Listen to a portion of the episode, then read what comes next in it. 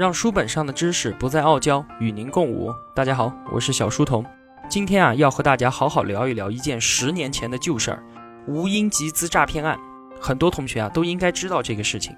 吴英呢，一九八一年出生在浙江省东阳市的一个农村家庭。那么和我一样，是一个八零后，出生在一个并不富裕的家庭里面。他的父亲呢是一位包工头，母亲呢是一位地道的农民。在周围的人们看来啊，吴英她就是一个普通的八零后女屌丝，没有任何的社会背景。她二十六岁的时候就一夜暴富，成为了风光无限的亿万富姐，以三十八亿的身家栖身于二零零六年胡润中国富豪榜第六十八位，中国女富豪榜第六位。但是好景不长，短短的十个月之后，吴英就被捕入狱，以集资诈骗罪一审被判处死刑。这个啊，真是人生的大起大落。我们先看一下他是怎么样神话般的崛起的。一九九七年，吴英进入东阳市技术学院就读财会专业。那么技校都还没有毕业，他就辍学啊，跑到他姑姑的美容院里面去学习美容技术去了。后来呢，认识了她的丈夫，名字叫做周洪波，两个人啊就一起开了一家美容院，走上了经商之路。但是她的丈夫啊也并不是腰缠万贯或者是背景殷实，吴英的崛起还是归功于他自己过人的商业头脑。和对商业前景敏锐的洞察力。那么，在他开了美容院之后啊，他就开始辗转广东、浙江一带，经营一些娱乐项目。当时几年，他美容院里面的羊胎素项目帮他挣了不少的钱。紧接着，他又开了东阳最大的足浴店，叫做千足堂。然后又嗅到了汽车租赁业的商机。吴英呢，就拿他原先积累的一些资本，一口气买下了十多辆车。寒流来袭的时候，他又开了韩品服装店。之后，他又收购了喜来登娱乐城，成了娱乐城的老板娘。那么，到了两千年以后啊，吴英捕捉到了一个很大的商业机会。那个时机啊，现在我们都知道了，投资房地产嘛，做一只风口上的猪呗。当时啊，全国很多城市的楼盘，吴英都有涉及到，他就开始啊炒住宅、炒商铺，那么做这些事情。到了二零零六年呢，吴英就变得更不得了了，开始玩大手笔，他投资了三点五个亿。他投资三点五亿，注册了十二家公司，成为本色集团股份有限公司法定代表人。就这样，号称最年轻女富豪的她，以及她的本色集团横空出世，包括啊本色商贸、本色洗业、呃本色广告、本色酒店、本色电脑网络，还有本色婚庆服务、本色物流、这个本色装饰材料，反正等等等等，本色系公司啊是一家接一家的注册。并且呢，他投资了大量的不动产，甚至已经买下了东阳市当时的一整条街，当地啊都称之为本色街。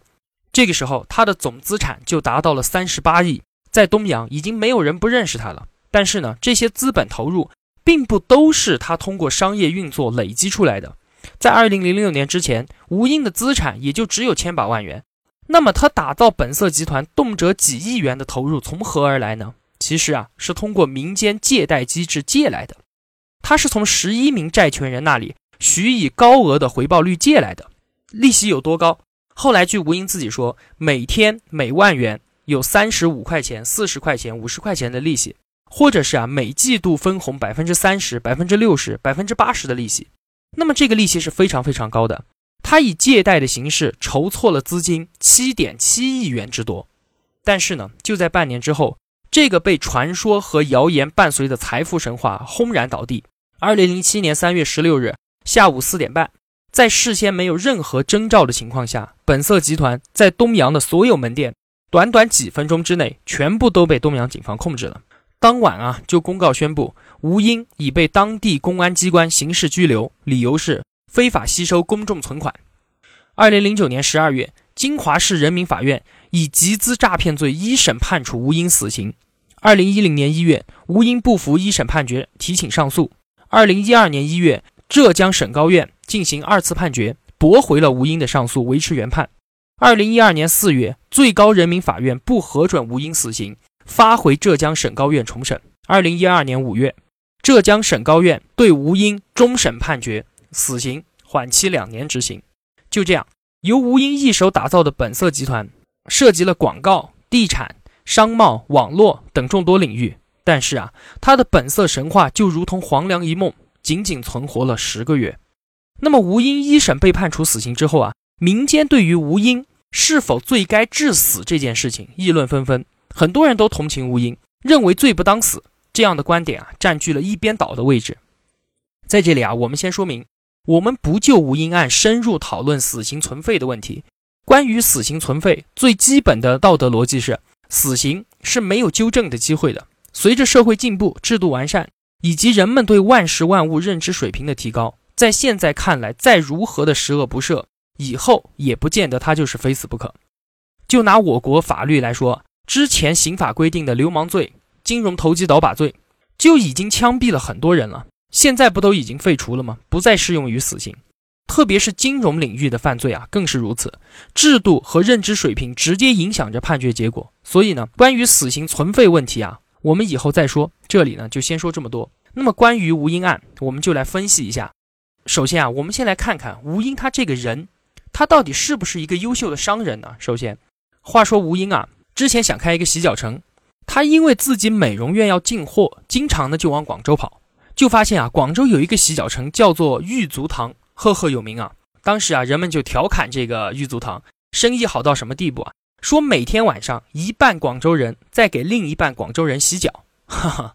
那么吴英就看着说：“哎，这个洗脚城好哎，我要搞一个。”然后他就跑去找玉足堂谈加盟。但是啊，吴英在的那个地方东阳，当时还是个小地方，又太远，玉足堂呢没有让他加盟的意向，就谈不下去了。那吴英就想。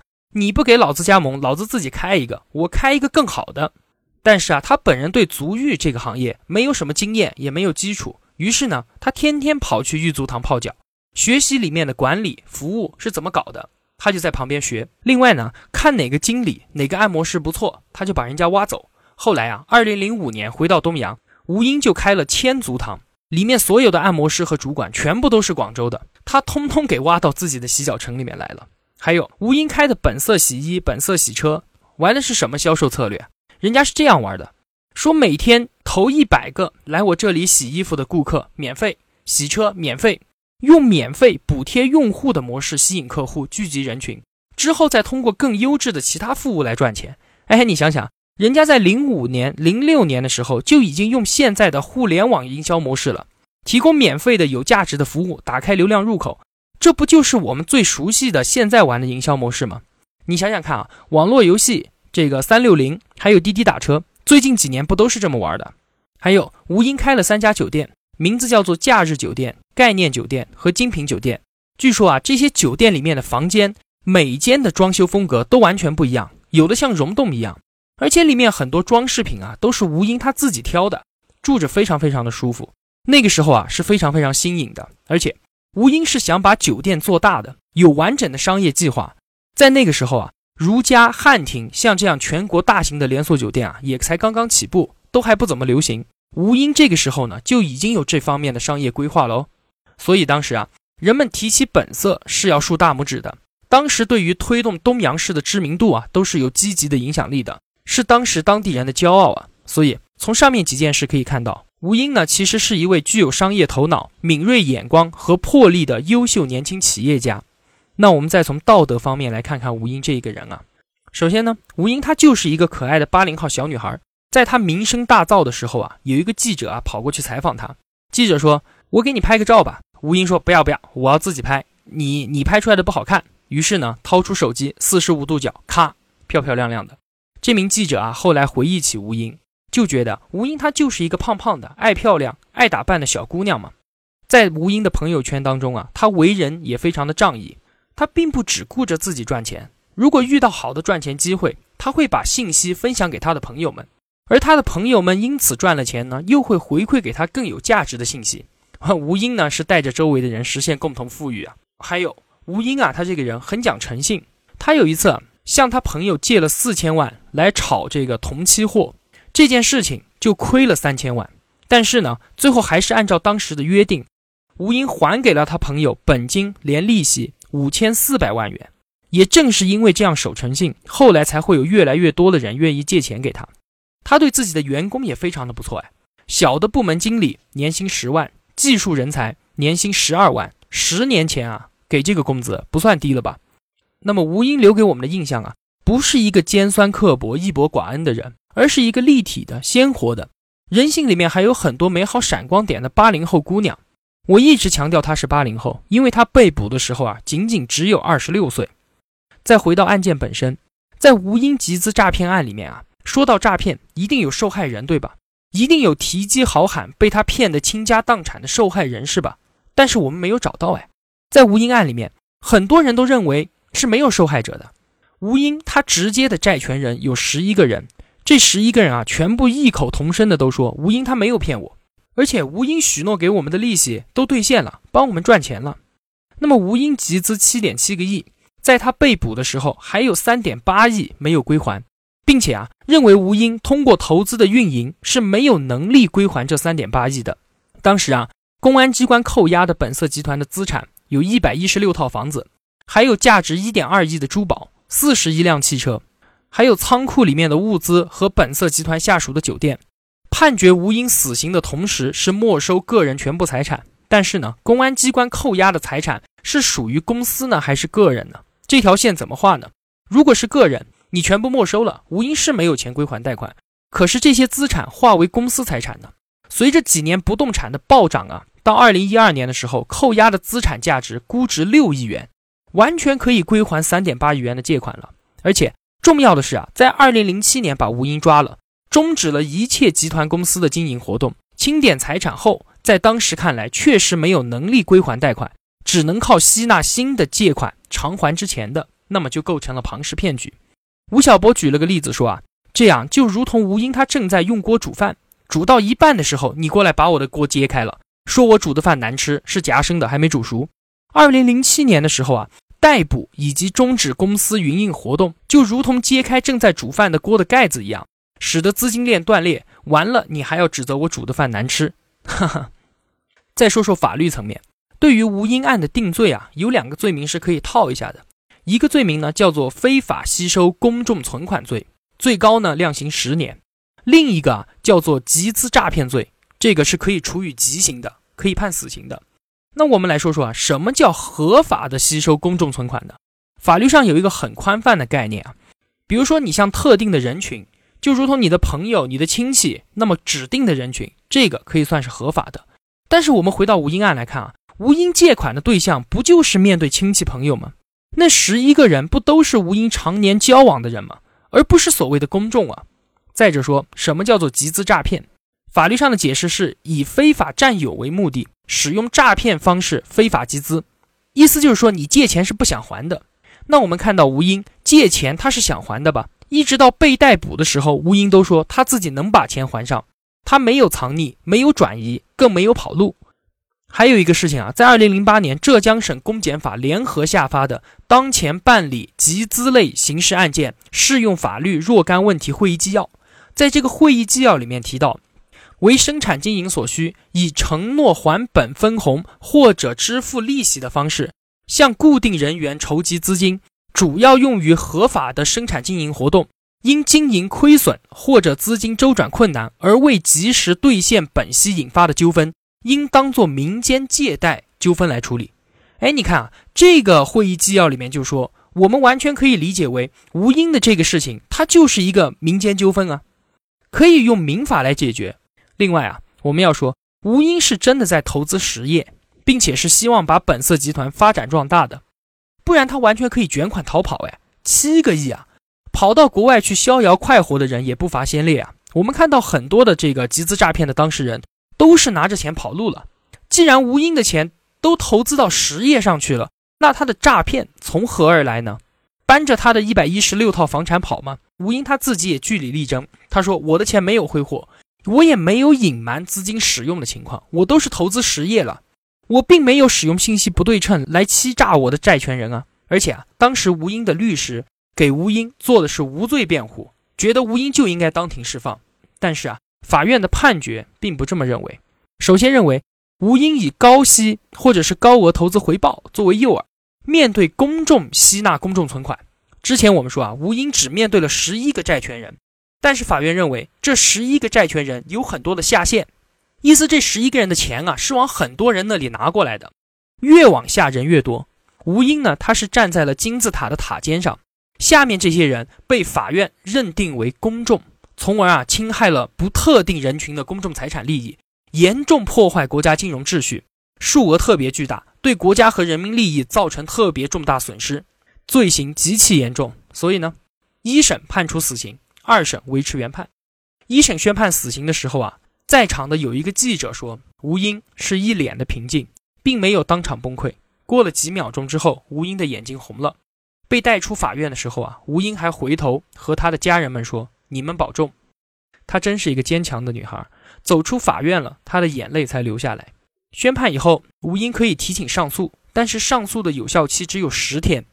过了好几天了，吴英一直都没有提出上诉。哎，吴英的父亲都急了，跑到北京去找律师，让律师去看守所问问吴英是什么个情况。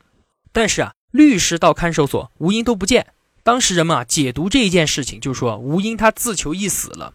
吴英也认为有人要他死，结局已定，再反抗也是没有意义。一直到第十天有效期的最后一天的下午，吴英啊他才提出上诉。为什么吴英会如此的绝望呢？我们又观察到一个事实：涉及吴英案一共有八个人，但是啊其他七个人都是用吸纳公众存款罪定罪的，罪名很轻，唯独吴英定罪集资诈骗。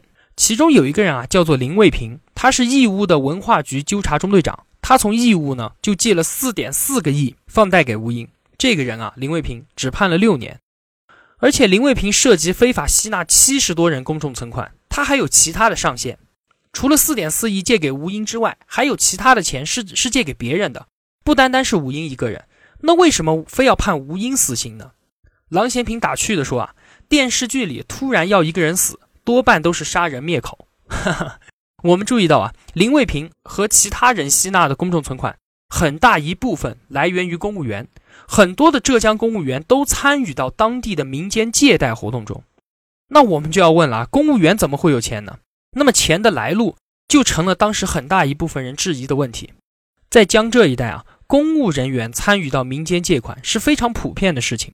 一个事实。可能大家其实并不知道，在很长的一段时间里面，沿海一带的城市因为工资低嘛，为了给公务人员谋福利，银行呢是有免息贷款业务的。根据你公务员级别的不同，也区别了贷款的金额。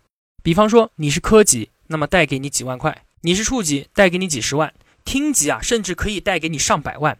银行是以很低的利息，或者是直接免息贷给你，所以就是为什么这么多的公务人员参与到江浙一带的民间集资循环里面。我们排除行贿受贿不说，很大一部分就是这个里面来的，是银行里面的钱。所以啊，吴英案爆发之后，各地的银行也悄悄地停止了这一项业务。还有个很有意思的就是啊，作为公务员放贷，它的风险更小。比如说吴英资金紧张了，别人的钱就算还不出来。想办法也要把公务员的这部分钱先还了。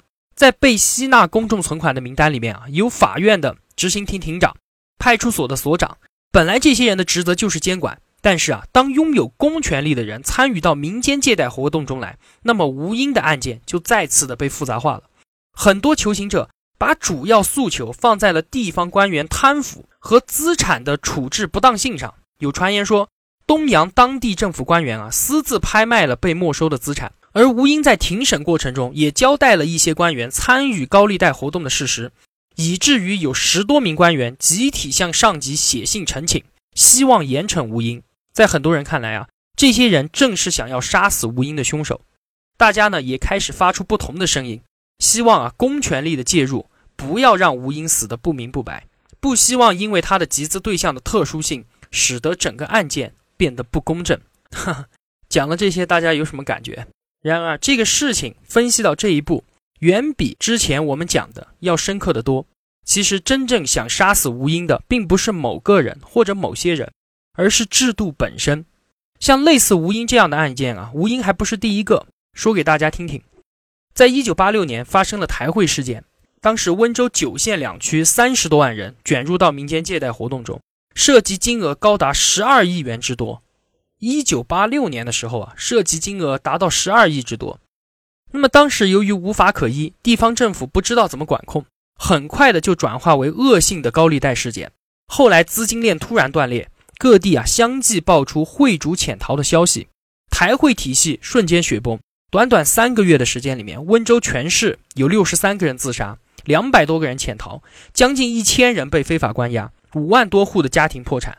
这个是建国以来啊最为恶劣的金融破产事件。地方政府开始抓捕和通缉那些知名的会主，以杀一儆百的方式来平息民愤。一位三十三岁、名字叫做郑乐芬的妇女，被当成罪大恶极的首犯，判处死刑。在浙江啊，作为民间钱庄的头的人，很大一部分都是三十岁到三十五岁、文化程度比较低的年轻妇女。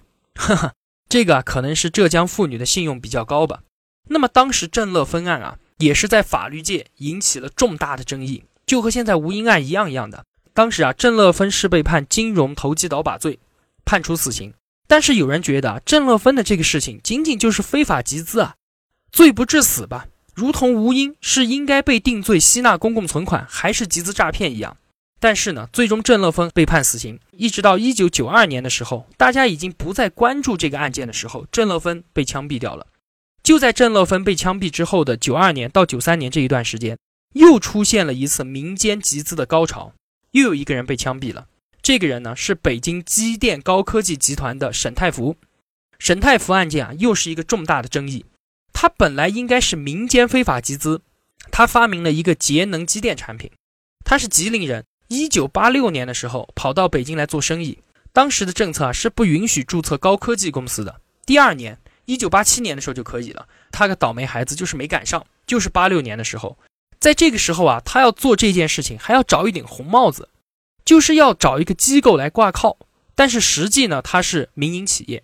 到九二年、九三年的时候啊，新产品研发出来，他向银行贷款，银行没贷给他，他就面向全国集资，年息呢是百分之二十四，现在是合法了，百分之二十四的年息啊。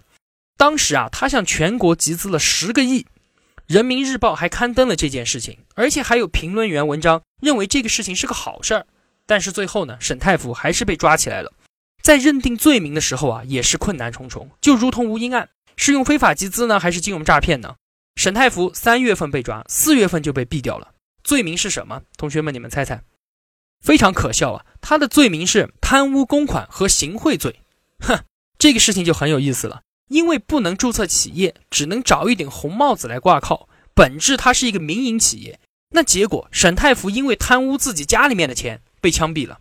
另外呢，就在江浙地区。二零一零年和二零一一年还有两个人被认定为集资诈骗罪，执行了死刑的，一个是台州的王菊凤，一个是丽水的叫做杜丽敏。上述的这些人啊，他们被判定死刑都有一个共同点，在定罪的时候都有这么一句话：侵犯国家金融管理制度。吴晓波说啊，很有一个可能是，再过若干年，随着中国金融体系的市场化改革，我们会发现啊。吴英和上述我们说的这些行为，竟然是符合商业规律和合法的。吴晓波在《激荡三十年》一书中描述过这样一件事：话说啊，一位知名的企业家在酒后感慨地说：“天下所有的改革都是从突破法律开始的。”那么，当今社会啊，一直存在着中小企业融资难的问题。关于说银行应该多资助中小企业，多给中小企业贷款扶持这件事儿，不是银行不想做，而是他做不了。银行呢是面向大众吸收存款，他们是由制度保护、由政府担保的。银行用他们的专业知识把集资来的钱放贷，由国家来保证集资的存款人得到保护。万一出了问题，国家来赔偿我们。由于银行要保护我们这么多的存款人，所以放贷必须是安全放贷。比如说做房地产可以，大型企业可以。那么对于所谓的高风险的中小企业放贷，他们还真是不能做的。因为它的利率啊就不能太高，利率是国家调控的，百分之五、百分之八，像这个样子可以。所以啊，以至于它根本就不可能向高风险的中小企业放贷，因为高风险起码你要放贷百分之二十、百分之三十的利率，你才有可能收回你的风险成本，对吧？那已经注定这样的银行只能给低风险的大型企业、国企、地方政府放贷，从而保护我们集资存款人。那么像吴英这样的民营企业啊。肯定是银行照顾不到的，那绝对不可能的。所以中小企业怎么办呢？现在政府是鼓励成立民间金融机构，但是这些民间机构是不可以吸纳存款的。意思你可以借钱出去，但是你不能吸纳存款。那么既然这样，这些民间机构就只能依靠你的自有资金，那它的规模怎么可能做得大呢？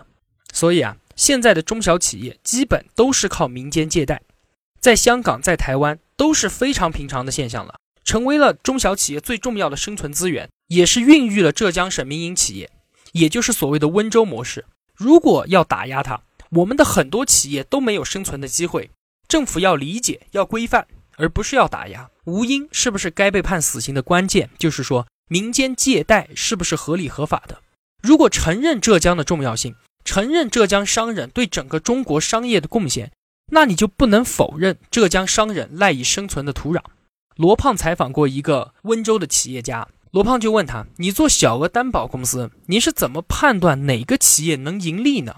你的信用调查你是怎么完成的呢？”当时被采访的这个人嘴边露出了一抹神秘的微笑，他说：“在温州嘛，这么大点地方，打两个电话，谁的企业做的怎么样，不就知道了吗？” 哈，你看看啊，所以啊，民间借贷这件事情，对于在中国的传统亲情或者是叫做亚血缘网络中来做这件事情，简直就是易如反掌。但是呢，你交给现代的银行体系就难如登天。在二零一二年一月二十五日啊，著名的大律师八旬老人张思之。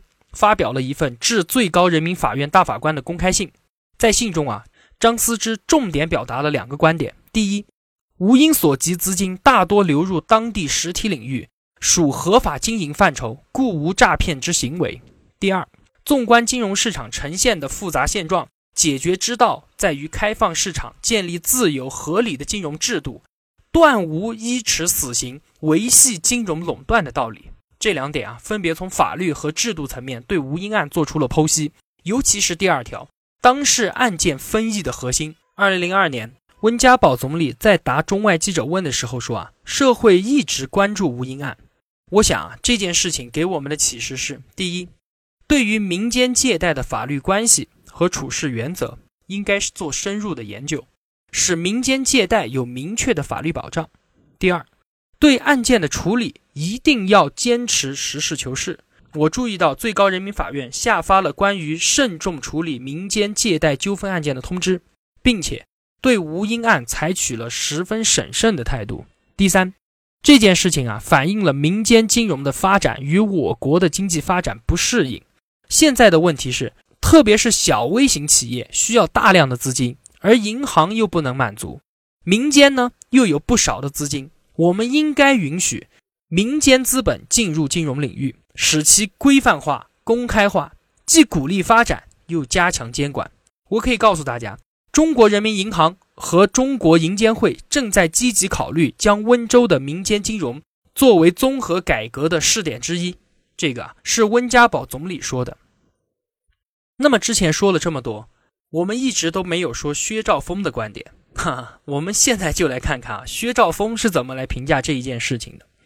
薛兆丰首先啊，他是不认同死刑的，但是呢，他认同法院的最终判决，就是以集资诈骗罪来定罪吴英。这样的判决啊，薛兆丰说在他的意料之中。所以啊，我说他是一位从不媚众的知识分子，具有很强的思想独立性。网上的声音是一边倒的，觉得吴英判的重了。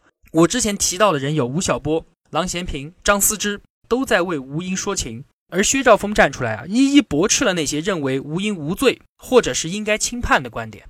首先是啊，吴英案并不仅仅是单纯的民间集资，如果只是民间集资，薛兆丰认为应该网开一面，甚至是无罪释放。但是啊，吴英案已经构成了庞氏骗局。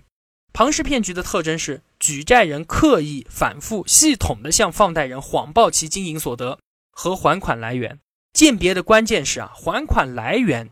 是来自于经营盈利呢，还是新的举债，并且放贷人是否清楚了解举债人的财务运作模式，还是可能受到了蒙骗。吴英在举债的时候啊，刻意隐瞒了实际的亏损，但是呢，一再履行承诺，使人误信吴英的盈利能力。在经营过程中啊，吴英确实有投资实业，但是这些实业的盈利能力啊，从来都不足以承担。吴英许诺的百分之五十、百分之一百，甚至百分之四百的利率，所以实业论啊也不足以为吴英开罪。后来啊，吴英购买的物业因为近年来的升值足以归还债务，但并不能说吴英无罪，因为欺诈与欺诈结果之间是有区别的。以欺诈所购买的物业发生升值，并不能改变他之前实行欺诈的事实，因为如果给骗子足够的时间，骗子总能找到其投资超过骗款的时机，那世界上就不存在骗子了。更何况啊，物业升值的部分也不足以归还吴英许诺的超高利率。如果是一般的市场回报，那么请问债权人为什么乐意把钱贷给吴英呢？另外，人们说吴英没有畏罪潜逃，但是如果没有卷款逃跑，他就不算犯罪，那骗子全部都可以先骗后还，来日方长，高枕无忧了。还有就是啊，无受害人论，薛兆丰的观点和法庭认定的是一样的。吴英的十一个债权人后面还有无数的下线，涉及浙江的东阳、义乌、丽水、奉化、杭州等地，都是群众。吴英虽然不直接和群众发生借贷，但是啊，吴英明确知道这些钱的来源。庞氏骗局注定失败，执法者主动出击，才能减少潜在的更大危害。最后，关于吴英案啊，薛兆丰也是谈到了关于民间金融改革的问题，观点和我们之前阐述过的一样。吴英案是中国民间金融乱象的一个外在表现，表现为两多两难，就是民间资金多，投资难；中小企业多，融资难。根本原因啊，是金融体系的信息不对称。有钱的人拿着钱，要花很长的时间才能逐渐的掌握债务人的业务，摸清行业的深浅，推断行业的起伏。到这个时候啊，才敢把钱借出去。要消除信息的不对称，就必须要创造新的金融技术。虽然我们现在看到以余额宝、微信支付为代表的互联网金融产品，这显然是对传统金融模式与金融技术的颠覆式创新。但是啊，要实现整个民间金融的有序发展，我们还有很长的一段路要走。那好了，说了这么多，吴英啊，在二零零九年当选了十大悲情人物，当选词是这么说的：吴英的生命历程像烟花一般，曾经有过一瞬间的灿烂。但烟花的美丽只有一瞬，绽放之后只有灰飞烟灭。民间金融不会因为众叛吴英而消失，吴英也不是血祭民间金融和草根金融的第一人，肯定也不是最后一人。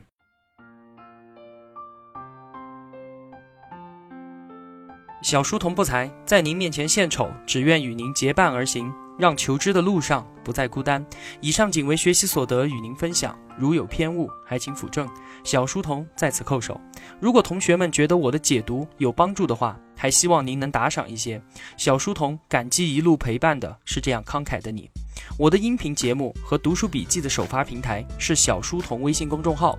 您愿意与我们结伴而行的话，请打开微信，搜索“小书童”三个字，小是知晓的小。也欢迎您到 QQ 群里面和我们互相交流，一样的搜索“小书童”就好了。我们在这里期待与您美好的相遇。好了，让书本上的知识不再傲娇，与您共舞。小书童与您不见不散。